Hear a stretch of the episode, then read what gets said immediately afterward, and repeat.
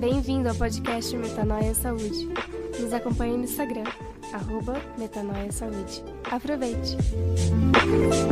Shalom, eu sou o Dr. Aldrin Marshall. E eu sou a Cristiana Toledo. Bem-vindos a mais um episódio da série de podcasts Hábitos. Hoje nós iremos falar sobre o hábito de tomar sol. Mas para vocês que reverenciam o meu nome, o sol da justiça se levantará, trazendo cura em suas asas, e vocês sairão e saltarão como bezerros soltos do curral. Malaquias 4, 2. O nosso Deus, ele é maravilhoso, ele é o sol da justiça. E a sua palavra nos diz que ele traz cura. Deus fez o sol e junto com ele os seus benefícios. O que seria da nossa vida sem o sol? Como nós poderíamos viver sem o sol? Deus fez cada coisa para nos beneficiar, como um presente a cada um de nós. Exatamente. E quando nós olhamos para o sol e seus benefícios, o que vem à nossa mente? Vitamina D, que na verdade não é uma vitamina, é um hormônio e ele atua em mais de 400 genes nas nossas células. Um dos genes que é ativado pela produção da vitamina D é o gene P53. Ele é chamado de guardião da imunidade. Então, quando você mantém níveis adequados de vitamina D, você faz com que a sua imunidade contra doenças autoimunes, contra câncer, seja é, otimizada. E quando nós vemos esse versículo que a Cristiana falou, nós podemos fazer uma relação, né? Que a Bíblia sempre é, está relacionada à ciência. Quando ela fala sol da justiça que traz a cura sobre suas asas, nós vemos que quando nós tomamos sol, nos expomos ao sol, produzimos vitamina D, ela vai modular esse sistema imunológico, entre eles o GNP53, que vai trazer cura para o nosso organismo, para o nosso sistema imune. Olha que legal como nós podemos ver que a Bíblia é um livro científico.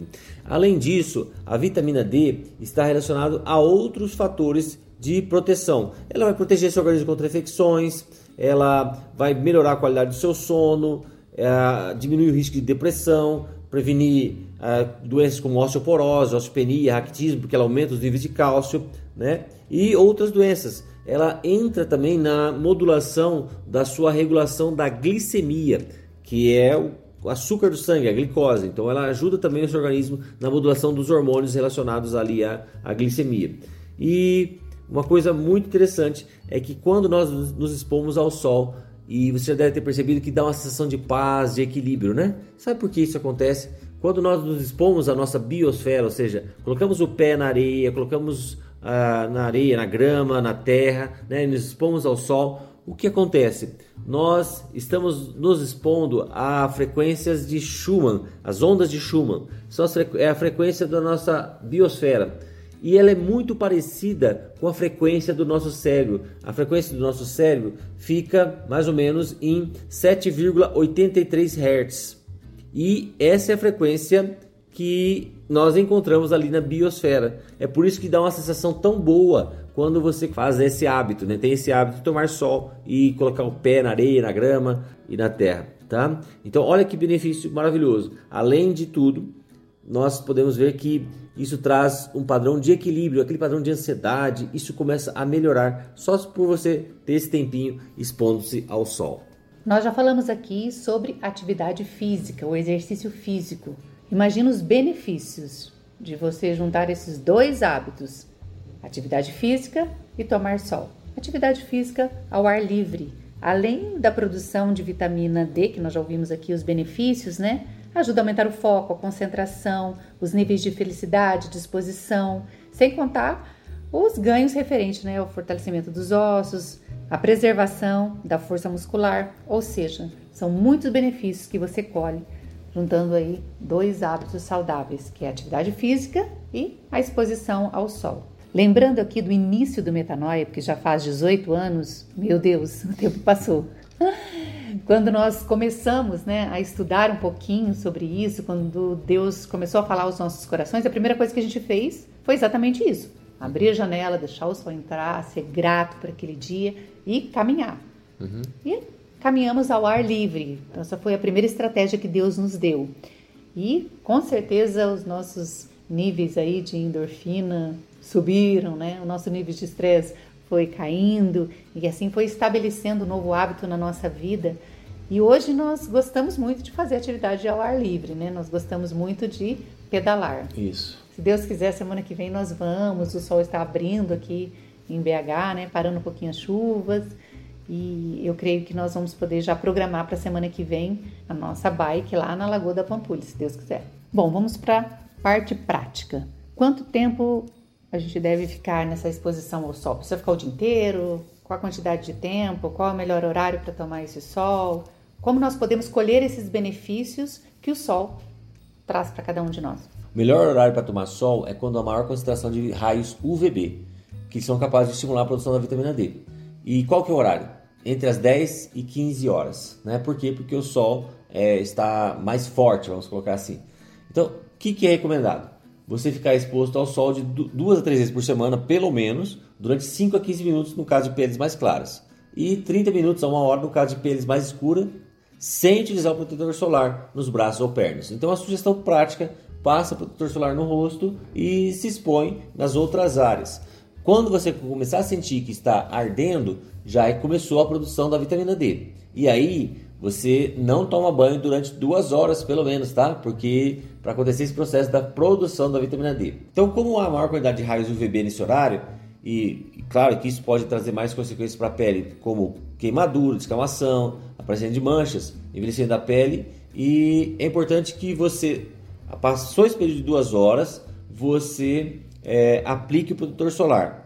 Peles mais claras, um protetor solar de maior fator, né, fator 50, e peles mais é, escuras, mais pigmentadas, de protetor solar de 20 a 30, né? E você reaplica a cada duas horas se você for ficar exposto mais tempo, por exemplo. Então, lembrando, protetor, protetor solar sempre no rosto. Nas outras áreas você toma esses cuidados que eu falei. Bom, às vezes as pessoas perguntam para mim, ah, doutor, e caso o banho de sol em crianças?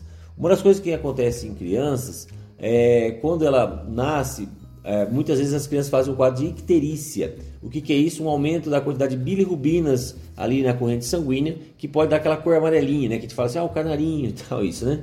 Tem graus em que acontece é, um nível tão alto dessa bilirrubina que é necessário fazer, colocar as crianças em fototerapia, ou seja, uma terapia com luz, ok? Mas normalmente a maioria dos casos de icterícia são resolvidos com banhos de sol, né?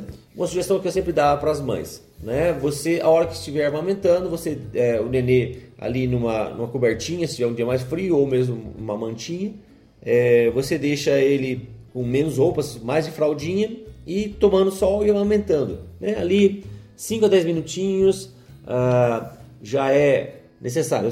O tempo, da mamada já deu uma ótima exposição para o seu bebê, já fez a produção de vitamina D, já melhorou aqui o metabolismo da, da bilirrubina, e isso então é, já é uma grande proteção para o seu bebê, tá? E para finalizar, Mateus 5,45 Porque ele faz raiar o sol sobre os maus e bons, e derrama chuva sobre os justos e injustos.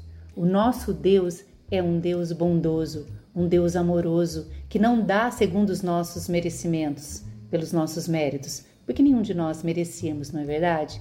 O nosso Deus é um Deus de amor. Então, quando o nosso senso de justiça quiser falar mais alto, nós precisamos olhar para Deus e saber que Ele é justo e Ele é bom sobre os justos e injustos.